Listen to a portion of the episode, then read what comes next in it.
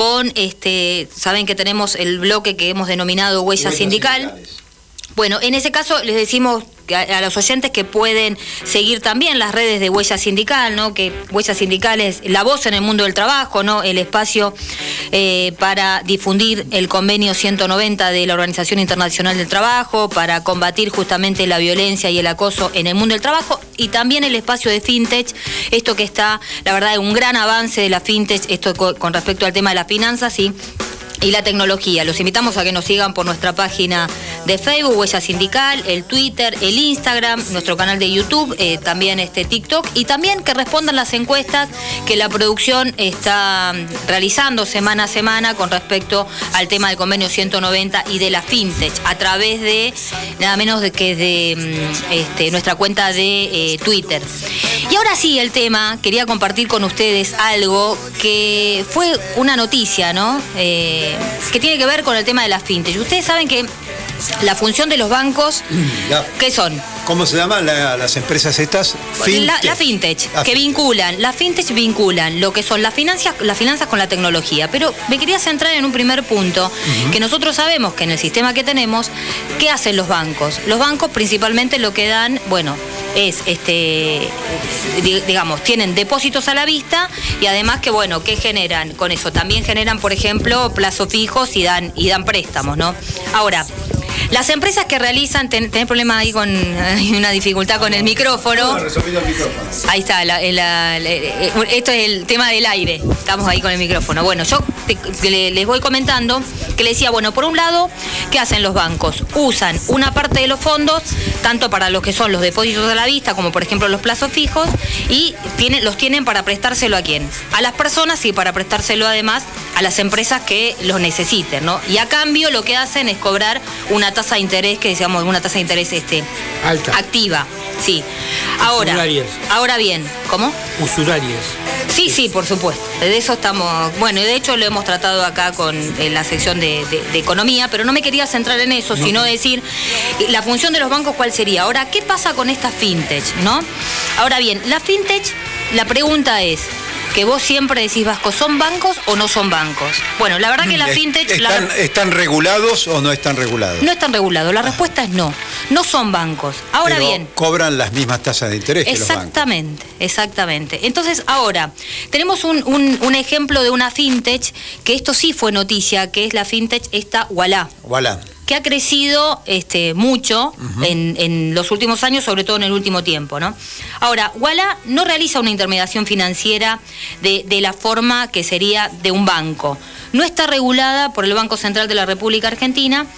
Igualá, digamos, lo que hace es da préstamos a sus usuarios, pero lo hace con la plata propia de la empresa y no con la plata este, que sería de los usuarios como recibiría, como recibirían en, los bancos. Entonces, como conclusión, digamos, lo que hacen estas fintech no realizan intermediación, intermediación financiera, por eso no se los considera como bancos, ¿no? Y porque no están reguladas por el Banco Central. O sea que no son bancos, pero cobran tasas como si lo fueran, tasas bancarias la verdad que es este, una usura. Y sin a riesgo del que toma el crédito, ¿no? Por supuesto. No tiene, no, no tienen red de protección. No tiene una red de protección. ¿Y de dónde sacan la plata? Porque no entendí bien. No, ellos lo que hacen, por ejemplo, el banco lo que hace, en teoría, con la plata que tenés de los de, los ahorristas que depositan en los bancos y tienen, por ejemplo, el plazo fijo y tienen que prestar. El problema es que, bueno, pues ya sabemos que tenemos la dificultad que no hay préstamos, ¿no? O los préstamos que hay, por ejemplo, préstamos, no hay hipotecarios, hay préstamos personales a tasas muy altas.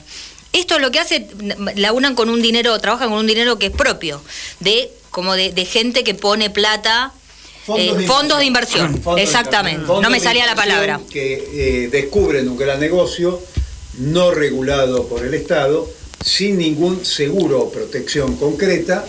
Y este. No se te escucha bien, acércate al micrófono. Eh, este, ¿Ahí?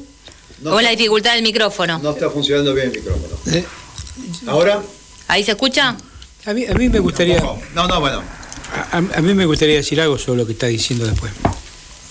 Eh, diga, diga, usted porque si. Para no cortarle, después dije yo.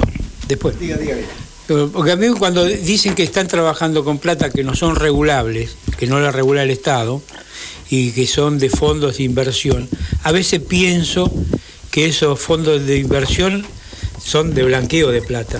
¿Y de dónde viene esa plata? Por eso es la pregunta que le dice a Débora si se sabe estos fondos de inversiones quiénes son. ¿O son Claro, privados? en, en realidad, por ejemplo, vos tenés empresas que las que realizan eh, la intermediación financiera en la Argentina, lo que tiene, esto es lo que decía el Vasco, están reguladas por el Banco Central.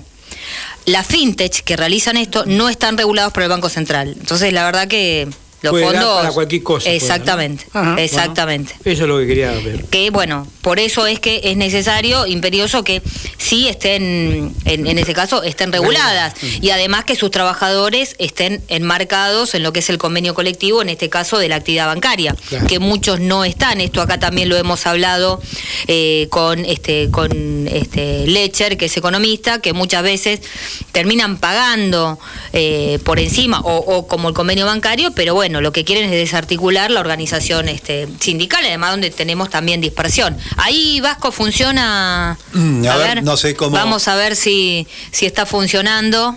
Sí, sí. ¿Sí? Ahí lo, lo escuchamos. Sí. Bueno, esto es lo que quería, lo que quería compartir. Me parece que es un tema que mm, hay que seguir este, muy de cerca, porque incluso lo que hemos visto eh, que algunos medios de comunicación han tomado, bueno, especialmente yo esto lo vi cuando trataron el tema de Wallah, como un gran este, emprendimiento, ¿no? Y como una gran expansión, y no estoy tan de acuerdo que sea que sea de esa forma sí incluso tenés que puede ir en detrimento también de las condiciones laborales no y también una inseguridad para porque prestar a tasas eh, Es bancarias que son ah, altas cuál es, un, la es un gran negocio, Es un gran fondos de negocio. inversión y además va a este tema de eh, aprovechar que el Estado no cumple el rol de regulación económica. exactamente Esto está con el tema de gana el mercado.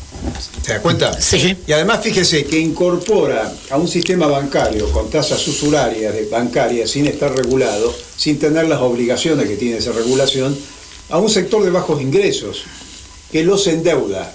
Mm. Un viejo, bueno, hoy tenemos el tema del endeudamiento como una, una Eh, columna particular. Ahí sí. vamos a charlar este tema.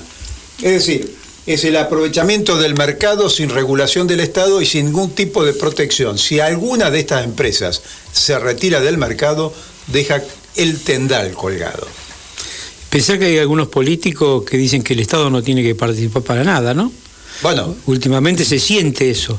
Y si el Estado no regula, eh, es negocio para algunos nada más, ¿no? eso es el neoliberalismo. Sí, bueno, acá hay un gran negocio que tienen, que manejan la fintech y bueno, la verdad que con tasas también este, que están por las nubes, Ujú. ¿no? Usureras. Y vamos a entrar ahora sí, si les parece, lo tenemos ahí.